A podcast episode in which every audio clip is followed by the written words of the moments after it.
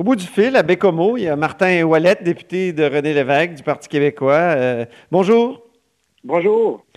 Leader parlementaire aussi et porte-parole en matière d'économie, puis euh, c'est important de le dire parce que là, vous trouvez que le gouvernement a annoncé des aides importantes aux particuliers, aux entreprises, mais vous lui, lui demandez d'en faire davantage pour soutenir les PME. Pourquoi? Ben, parce qu'on veut être prêt pour la relance économique, parce qu'après la crise sanitaire, on, va sortir tout le monde euh, de cette crise-là, mais il y aura effectivement un enjeu économique à régler. Et malheureusement, même s'il y a des programmes qui sont annoncés, euh, notre prétention, c'est que les petits entrepreneurs, ceux et celles qui ont 4 à 5 employés dans le service, dans le commerce de, détail, sont laissés pour compte. Et eux, peut-être, ne seront pas prêts et disponibles à, lors de la reprise parce qu'ils vont tout simplement fermer leur entreprise, mettre la clé dans la porte. Donc, c'est un stress pour eux. Mais c'est aussi un stress pour les travailleurs qui travaillent dans ces entreprises et qui se demandent si, à la sortie de crise, ils auront encore un emploi. OK. Alors, qu'est-ce qu'il faut faire exactement?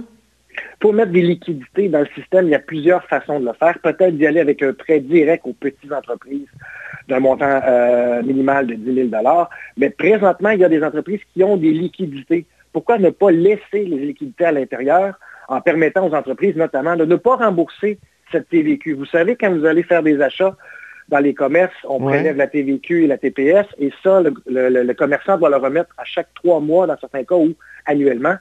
Donc, il y aura des remises qui devront être faites pour le premier trimestre, donc au 30 mars. Donc, ces entreprises-là ont ces liquidités. Alors, si on ne les remet pas tout de suite, on reporte ça au gouvernement dans trois, dans six mois, mais ça pourrait permettre à certains entrepreneurs de passer la crise et d'éviter d'étirer leur marge de crédit, qui, dans certains cas, est déjà à la limite.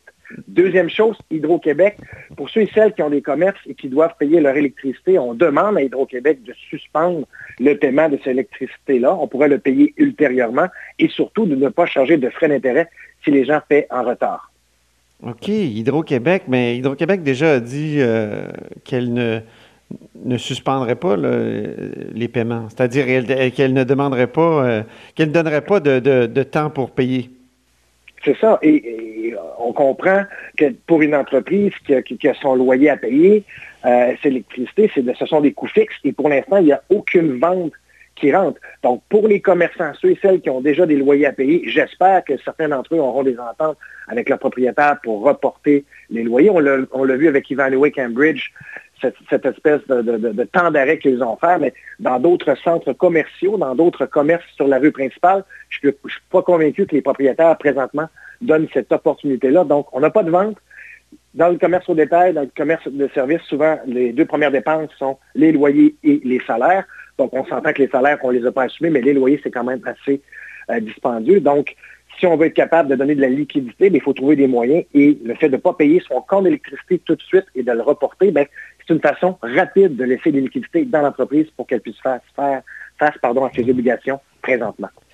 Est-ce que c'est pas difficile d'être dans l'opposition en période de crise comme ça? Parce que tout le monde veut qu'on se serre les coudes, euh, veut pas qu'on critique trop le gouvernement. Il y a des journalistes qui l'ont appris à leur dépens, qui se sont fait euh, varloper parce qu'ils avaient posé des questions un peu trop insistantes.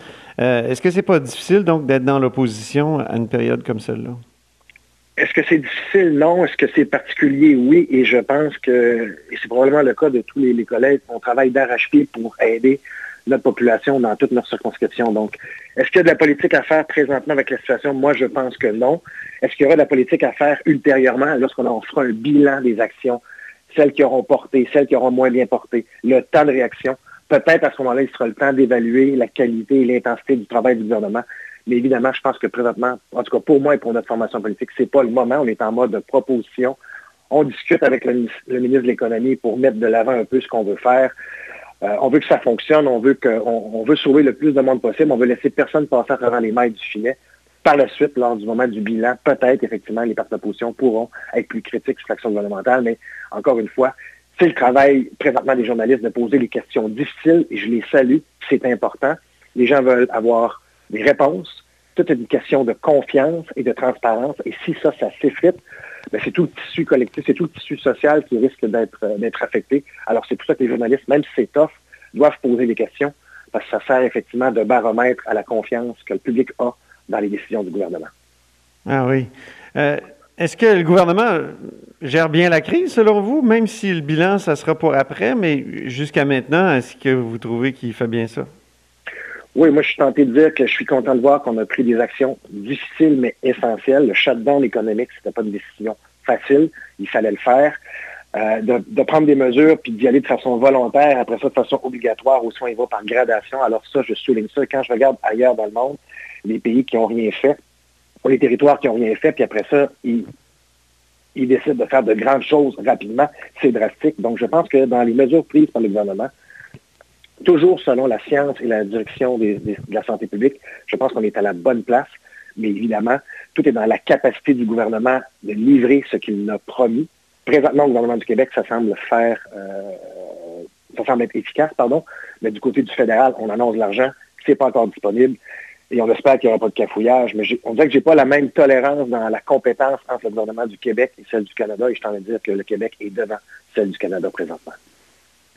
Euh, comment ça se passe sur la côte nord? Là, vous êtes à Bécomo, chez vous. Euh, est-ce qu'il y, a des particularités? On parle beaucoup des grands centres.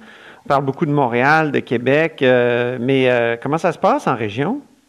Bien, évidemment, comme, comme la, Côte-Nord, on est un territoire immensément long, mais peu densifié. Donc, évidemment, les risques de contagion, à notre avis, sont moins grands parce qu'on n'a pas de grands rassemblements, on n'a pas de transport en commun. On dirait que tout ce qu'on demande pour être mieux organisé ou mieux soutenir notre développement économique aujourd'hui nous sert parce qu'on n'est pas en, en période où ce qu'on peut effectivement beaucoup se contaminer à cause des distances. Ouais. Cela étant dit, on a des réalités, par exemple. On a des travailleurs qui arrivent de l'extérieur, qui viennent travailler dans les usines. Ah oui. Beaucoup de déplacements. Donc ça, ça représente un certain enjeu. Je vais donner l'exemple. La, la, municipalité de Franklin devrait réouvrir sous peu son usine euh, de, crustacés pour la transformation du crabe et des produits de la mer. C'est des gens qui viennent de Terre-Neuve, du Labrador, on avait aussi anciennement des travailleurs qui étaient issus de l'immigration. Donc, c'est tout un casse-tête pour respecter à géométrie variable ce que les régions mettent en place. Donc, il n'y a plus personne qui passe du Labrador et de Terre-Neuve. Donc, un enjeu là. Et est-ce qu'on sera capable, encore aujourd'hui, d'accueillir des travailleurs étrangers pour venir travailler dans l'usine?